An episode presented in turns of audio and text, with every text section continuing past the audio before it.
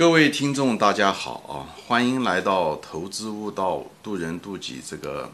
栏目，我是主播金兵啊。今天呢，我们谈一个有意思的话题，就是关于未来的医生啊，就是医生的未来会是什么样子啊？他们的这个职业前途会是什么样？或者医生未来的怎么样会产生什么样的改变啊？嗯，学医是很辛苦的啊，虽然收入还可以，特别在美国。但是学医也很辛苦啊，读研究就是学医，这个医学院要读很多年，至少读八年以上啊，有些还要读的时间更长，所以他们的学习时间很长，而且是人生最宝贵的时间，啊，用在学习啊，嗯，黄金时代吧，把它用在这上面，嗯，最主要的是呢，学习的时候，问题是他们学的都是生物啊，化学啊。都是一些知识性的东西，它跟学物理学、数学不一样。学物理学、数学实际上培养的是一个能力，是一个逻辑和抽象的能力，而所谓的生物和化学是知识，是一种堆积，是纯粹是靠记忆。呃，你等你考完试，你也就忘了大部分了，以后再过一年，可能就该忘的都忘完了。所以我想学化学、学物理，我本人就是化学学化学的啊，本科是学的是化学，研究生的时候还学过。海洋，所以从人生的时间来说，啊，这学这种知识性的东西是非常没有效率的啊，因为你没有得到能力的培养，你只是记了一大堆东西，而且这些东西都忘掉。你如果花了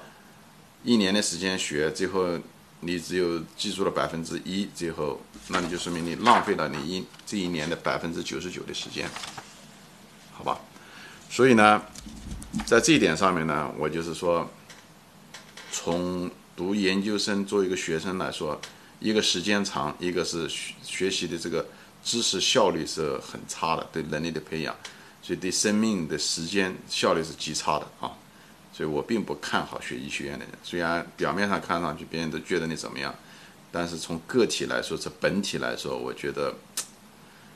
嗯，不是一个很理想的一个东西，但是学医也有成就感，你救死扶伤嘛，对不对？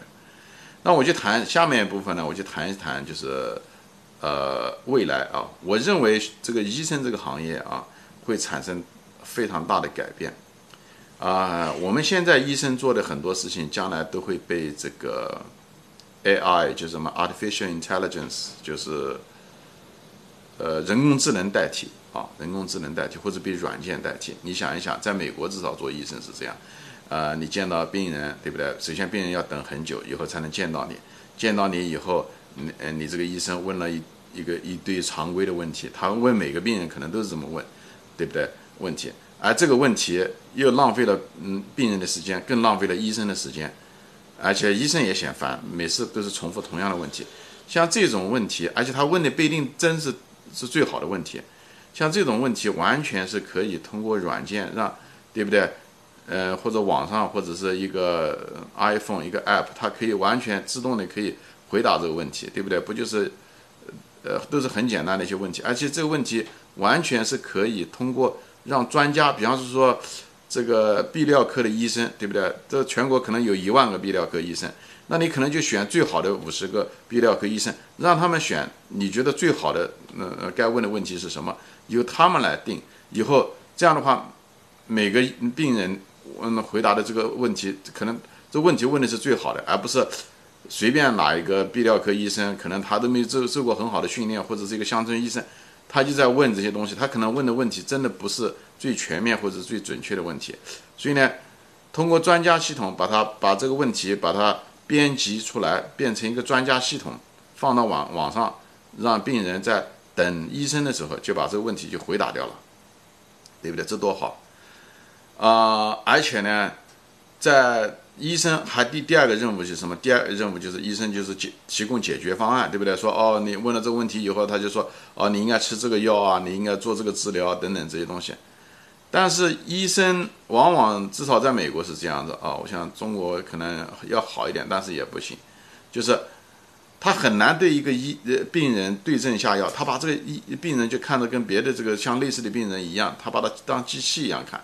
就是他没有分析这个医生的这个这个病人的这个基因是怎么样子，他的生活习惯是什么等等这些东西，这些东西都可以通过事前前面讲的那些问题回答了以后，跟大数据结合在一起，对不对？很多我们那个电脑后面那么多数据，千千万万类似的这样的病人，他们有各种。虽然说糖尿病，糖尿病下面其实也分成好多种，而且基因不一样，他们用药也不一样，他他的那种。治疗手段都不一样，但是一个医生某从某一个个体医生的角度来说，他记忆是有限的。他首先他对这些大数据他没没办法像电脑一样都记住，以后他也无法知道这个病人的基因怎么样，就是他在这方面处理信息处理能力是非常有限的，而且他很可能他的经验，他很可能是个医学院刚刚出来的，嗯，所以他这个治疗的方法可能都不对，而这个东西都可以通过大数据。把它采集出来，而且可以显示出那些大量的最好的治疗方法，特别是那些有经验的专家总结出来了以后，以后让他们匹配就好了。所以，我觉得让电脑代替这些东西啊，一个是常见的问题，一个是数据被个体个性化治疗等等，这个东西都有，呃，这个人工智能有巨大的优势啊。通过专家，通过专家的积累，通过大数据和基因。现在我们大量的基因呃数据，以后还有一些治疗的各种各样的方案，对不对？经典的方案、好的方案、专家的总结出来的方案放到数据库里面，对不对？或者是你叫方案库，以后通过病人回答的这些问题，对不对？具体的关于他个性化的问题，以后找出非常适合他的方法。我觉得这东西又非常有效，而且也可以减少很多错误，对症下药，对不对？我觉得这个可能更有效果，这个技术都可以代替。还有呢，这些机器人啊，这些东西啊，它的费用也很少，它二十四小时都可以操作，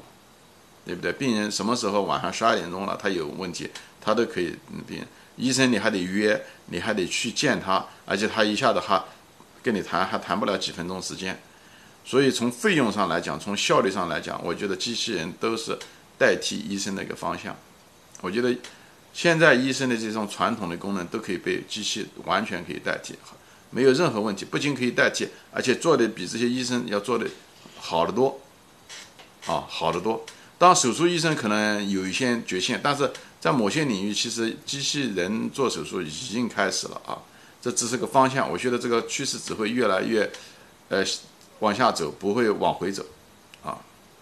那么下面一个问题就是说，那么那医生干什么呢？对不对？医生的未来干什么呢？如果这些功能都被他们代替了，我认为医生的功能就是人的价值。什么？医生可以用来做一些创造性的，比方说做一些研究啊，对不对？研究一些病理啊，呃，研究一些药啊，研究一些新的治疗方法啊，做一些试验啊，对不对？比较啊等等，这做这种创新性的研究，这个才是医生也是更愿意做的事情，对吧？他们受过这么好的教育，对不对？呃，如果做机器的活实在是太可惜了啊！做这种常规的机器可以做的事情太可惜了，所以可以做这种创新的东西，这是一。第二，医生可以从传统的呃病人生了病才给他治，提供治疗方案这种角色中，转变成预防为主。哎，听看到他有一些病人，哎，给他们提供建议，他们的每个人的生活习惯不一样，每个人家庭基因史不一样啊。基因不一样啊，家庭的这个家庭的这个疾病史不一样，这些东西以后呃通过大数据，通过这个呃方法各种各样的智能方法，以后医生可以找出了更好的方案，以后防患于未然，让他还没生病就给他提供这些预好，比方说好的作息制度啊，该吃些什么东西补药啊，或者是等等这种预防，因为一旦生了病，治疗这个成本就太高了，就像一个镜子一样的。砸碎了以后，一个个的把它斗起来，破镜重圆，这成本就太高了。与其破镜重圆，还就是防止它镜子破碎，不更好吗？我觉得医生的作用应该更多的是这个，有医生更保持跟病人的关系，以后时刻注知道他们，给他们提供建议，个性化治疗这些东西，我觉得医生都非常有优势，因为我们人是有创造性，又很灵活啊，所以，嗯。我我个人觉得，这个医生的未来，呃，可能是这样子，传统的东西很可能渐渐会代替，会发生很快的。所以我也是给这些将来会成为想读医、想成为医生的人，一个建议啊，我认为这是未来的发展方向。一个医生的这个职业比较长，所以呢，适不适合你，呃，你可以考虑啊，你可以去想一想，呃，这个是一定是个必然，这不是我瞎说出来的啊，我认为这一定是将来医生这个职业的必然。好，今天就说到这里啊，我也希望呃，你可以跟你的朋友分享这期节目，特别是你跟那些想成为医生的人，呃，那些年轻人啊，你跟你那些朋友分享啊，嗯。